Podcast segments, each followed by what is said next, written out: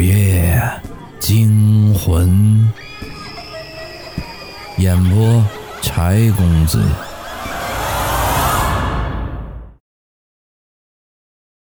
今天的故事叫《宾馆二零二号房》，还有这一条啊，住宾馆的时候一定要避免住靠边的房间，因为，哎呀。好了好了，我记住了。这一边收拾行李的姑娘叫小月，旁边捧着手机念念有词的是她的闺蜜，正在一条一条的念那些注意事项，八成都是从网上各处搜罗过来的。小月哭笑不得：“我只是出差，又不是去抓鬼，别那么疑神疑鬼的。我看我这不害怕，都要被你给说害怕了。”小月今年刚毕业上班，因为是新人，所以脏活累活什么的一股脑的堆在她身上。就连出差，部门里的老员工都是挑了好地方，要么就是景色优美，要么就是行程比较近。唯独就剩了个又偏远又穷的破地方留给她。小月也很生气，可是新人敢怒不敢言。只能默默地安慰自己，新人嘛，多年的大路走成河，多年的媳妇儿熬成婆，熬吧，大家都是这么过来的。只要人还在，总会有出头之日的。收拾利索，小月就踏上了火车。经历了一整天的颠簸，终于到了地方。小月只觉得自己浑身都要散架了。更何况看看时间也不早了，当务之急便是赶紧安顿下来。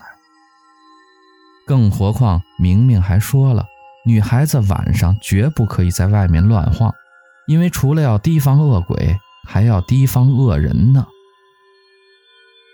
小月虽然很鄙视明明的唠叨，但这些是好话，她也不敢怠慢，拖着硕大的行李箱四处找宾馆，奈何。这样一个偏僻的地方，要想找五星级大宾馆，怕是不大可能。找来找去，也就只有一个类似招待所的地方，牌子上缠绕着老旧肮脏的霓虹灯，闪闪烁烁。小月重重地叹了口气，认命一般的走了进去。大厅的装潢还算不错，并没有想象中那么差。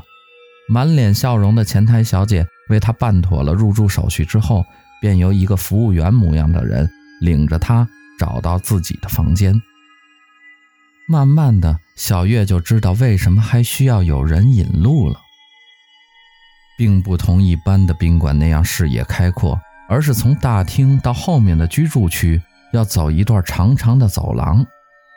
走廊阴暗，没有装灯，四周一片黑漆漆的，没有红点儿。当然，也就意味着没有监控。刚一踏进这条长长的走廊，小月就感到扑面而来的一股寒意，那是一种从心底里升起的不舒服的感觉。于是，她顿住了脚步。我，我不想住了，请问可以退房吗？前面领路的服务员是一个年轻小伙子。起码在前台光线充足的情况下看是这样的，不过在隐隐约约的光线下，小月觉得他的笑格外的瘆人，仿佛下一秒就会如网络上那些恐怖图片那样变出一张血淋淋的人脸。想到这里，小月的心又毛了一层。小伙子似笑非笑地看着她，小姐。现在已经七点半了，天已经黑了。您现在出去，怕是找不到地方住了吧？见小月还有点犹豫，又压低了声音：“听说这最近不太平，前两天还有个小姑娘……”好了好了，小月抬头制止道：“我们走吧。”于是那小伙子嘴角扬起一丝丝得意的笑。继续木偶一样的走在前面，小月心里还是有一点忐忑，于是又问道：“哎，你们家宾馆晚上有安保吗？”前头的小哥再一次停下来，半转身看着小月，仿佛是看透了他的心思。放心，我们不是黑店，方圆多少里我们是唯一的宾馆，干那种勾当，还不如好好开宾馆赚得多。不过嘛，不过什么？小姐，你一个姑娘独自出门，还是尽量少在外面晃悠的好。晚上十一点以后就不要出门了，听到什么声音也不要开门看，就什么事儿都没有。为什么不能开门？小伙子一笑，好奇心害死猫啊！短短几米的通道，却像是走了几十米那样漫长。好不容易走到房间，小伙子只是站在门口，向他微笑示意了一下。便转身离开了。小月的手摁在狂跳的心脏上，环视一下四周，闺蜜的话回荡在耳边：“不要住最边上的房间，看看自己的。嗯，虽然位置也不是很正，但是是倒数第二间，二零二。可这个房间怎么说呢？床单也是一样雪白雪白的。”桌面上也是一尘不染，看上去经过很仔细的打扫，可是就是不能让人感觉到很干净，反而是一阵阵奇怪的不安。但是来都来了，抱着既来之则安之的想法，小月只好安顿好东西。总算安顿好一切，可以好好洗一个热水澡了。宾馆条件简陋，墙面虽然都铺了瓷砖。可是总觉得颜色发乌，还有星星点点的污渍。浴室里面有一面半身镜，热水一蒸就氤氲看不清了，只能在水雾里看见一个模糊的轮廓。小月看了又看，镜子里的身影也随着她的动作而行动。突然，小月出现一丝惊恐，那镜子里的根本就不是她自己的身体。而是一个完全陌生的女人的躯体。小月几乎是用尽了全力，用力擦干净镜子，镜子里倒映出她惊恐的脸。这仿佛是一场幻觉，但是她几乎可以百分之百确定，刚才镜子里的人影绝对不是她自己。她跑出去，拨通了闺蜜的电话。闺蜜倒是看得开。哎呀，你就是太累了，加上临走前我跟你说的那些，产生幻觉了。谁知道你胆子那么小啊？得得得，下次我可不跟你说这些东西了，免得你吓坏了自己，还要骂我。你说，真的有鬼吗？闺蜜打了个哈欠。没有没有，就算有也不会去找你的。你当鬼都那么吃饱了撑的没事儿干的，放心睡吧啊！挂掉电话，直到听筒里一直传来嘟嘟的声音，小月的心一直无法安定，她非常非常后悔来这里。就在她爬上床仔细想了想，又爬下去，将桌子旁边的椅子挪到了门口堵住，想了想又觉得不安全。房间里可以挪动的东西有限，大多是桌子、柜子这样的家具。好在小月也不是娇生惯养养出来的，好不好的都算一个怪力少女。于是看了看旁边的桌子，一面靠着墙那种，一看就很重。小月几乎是卯足了力气才把它挪过去，一头顶着椅子，一边顶上了固定不动的组合柜子，椅子堵着门。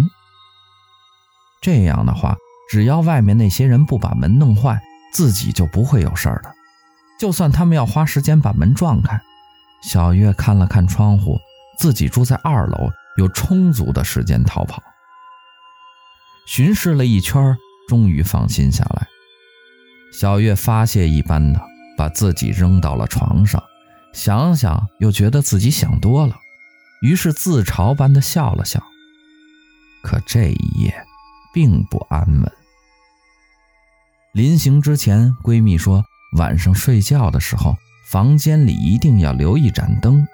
如果全黑的话，不论是恶鬼还是恶人，都无法看到，也就没有办法做好相应的准备。闺蜜还说，晚上睡觉的时候，一定要用尽各种姿势占据整个床铺，一定不要在身边留一块很大的空位。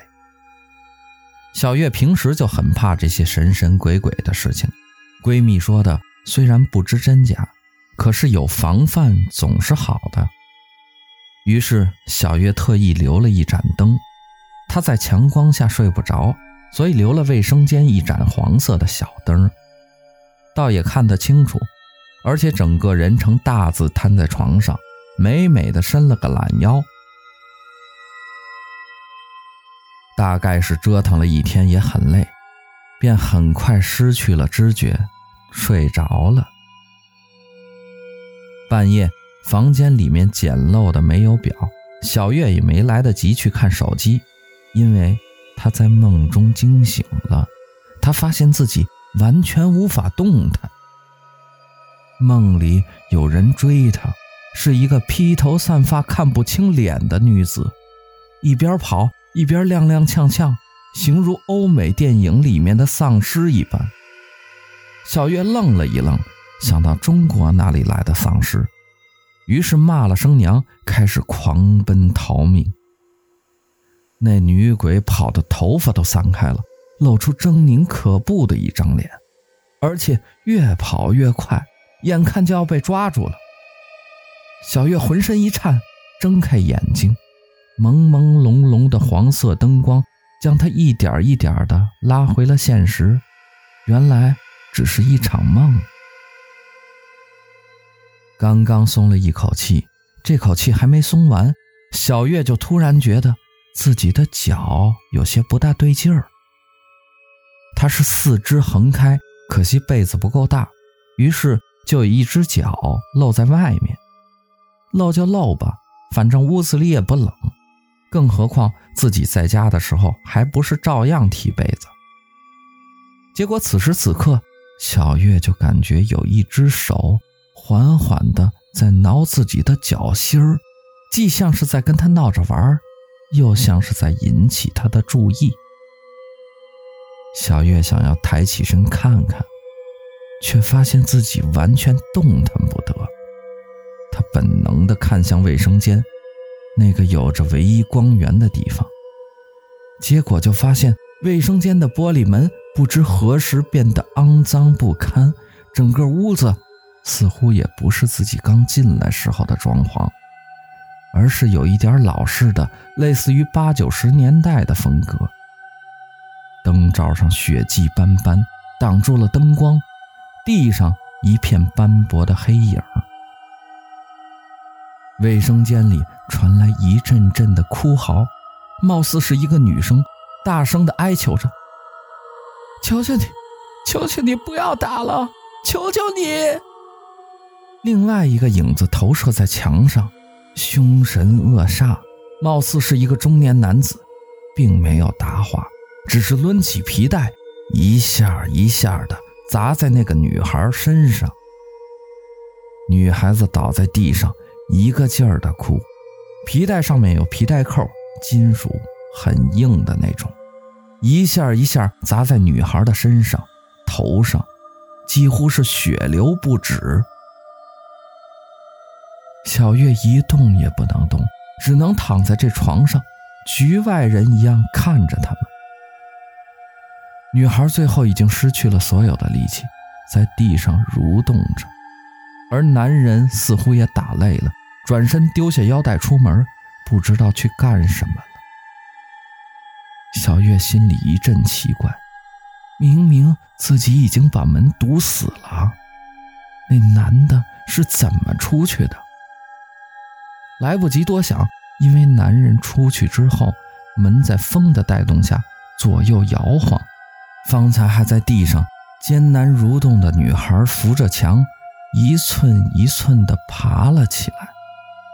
小月瞪大了眼睛细看，发现跟在梦里追自己的女鬼竟是同一张脸。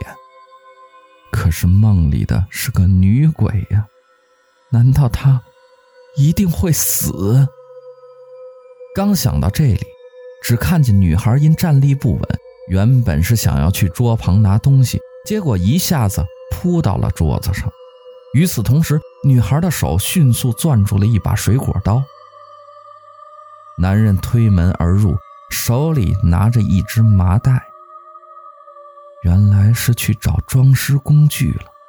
看见女孩已经站起来，不禁又是一顿痛骂，抄起放在一边的皮带。你他妈居然还敢站起来！我打得太轻了是不是？女孩子措手不及，硬生生的挨了几下，努力稳定身形，然后疯了一般的扑了过去，鲜血满墙。女孩子用这种方式与那个男人同归于尽了。小月看得胆战心惊，房子里一片寂静。是突如其来的敲门声打破了这寂静。小月刚刚平复下的心情又被吓了一跳，于是猛然张开眼睛。太阳光透过窗帘的缝隙，在雪白的被子上形成了一条金色的光线。小月眯了眯眼睛。只觉得一阵不真实的恍惚，于是狠狠地掐了自己的胳膊，好疼！这次真的不是梦了。敲门声一阵紧似一阵，似乎门外的人有点着急。现在已经是白天了，没什么好怕的。小月费劲地把昨天用来堵门的东西移回原位，然后睡眼惺忪地开了门。昨天晚上做了一夜噩梦，今天早上起来感觉四肢百骸都在疼。门外是昨天引路的小哥，他依旧是一脸的笑。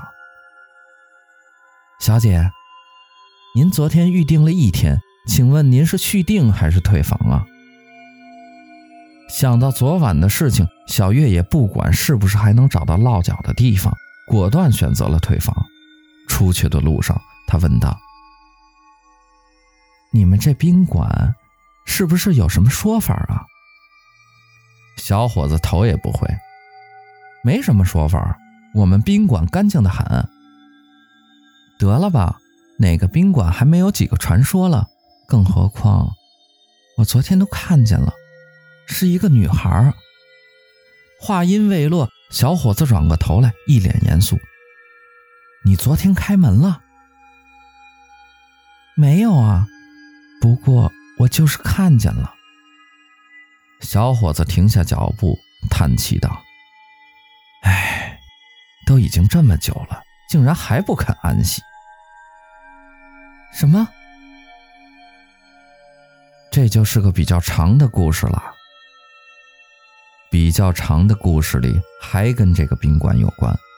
跟别的宾馆不同，这家宾馆并没有建在什么火葬场啊、坟地啊或者乱坟岗子上，干净的很。宾馆的前身也是宾馆，这还是很久很久以前的事儿了。只不过方圆多少里就这一个，所以紧俏，生意也好。人一旦有了很多钱，知道了钱的好处，就会更加的喜欢钱。宾馆的老板也不例外。这地方人烟稀少，往来的人也不多，加上当时通讯交通并不发达，给了他很多可乘之机。于是他开始把目光放在来往的年轻女孩身上。大部分时候，他只是抢了他们的财物就会放人，并且威胁他们不许告诉别人。那些女孩子大多涉世未深，真的害怕，就屈服于他。于是。他的丑恶行径就真的很久都没有被发现，而实施这些的时候，都是在小月隔壁的房间二零幺房。这种情况一直到宾馆老板遇到了小月从梦里看见的那个女孩，女孩不肯交出钱财，也不肯乖乖的听老板的话，甚至还趁老板不注意的时候偷偷跑了出去。他想报警，想找人把这些丑恶行径公之于众，但是刚刚跑出宾馆的大门就被抓了回来。然后就是小月看到的那一幕：女孩杀死了宾馆老板之后，把他拖到了二零幺房间，但是紧接着也因为失血过多。不幸身亡了，两个人一起死去了。所以据说每天晚上，当年的那个女孩都会现身，去找来到宾馆里的旅客，希望可以为自己沉冤昭雪。但是据说那个店主人的灵魂也不得安宁，活着的时候是个恶人，死了之后依然是一个恶鬼，每天都会挨个敲门。只要有人开门，就会被他弄死。小月不知怎么的，昨天并没有听见敲门声，大概也是死去的女孩同病相怜，因此暗地里护着她，逃过了一劫。后来，小月离开了那家宾馆，新找的宾馆虽然位置更加偏远，却也没有出现像那一家那样的幺蛾子，住的还算顺心。不过回想起那一天的梦境，依然清晰地刻在他的脑海里。每每想起，小月都唏嘘不已。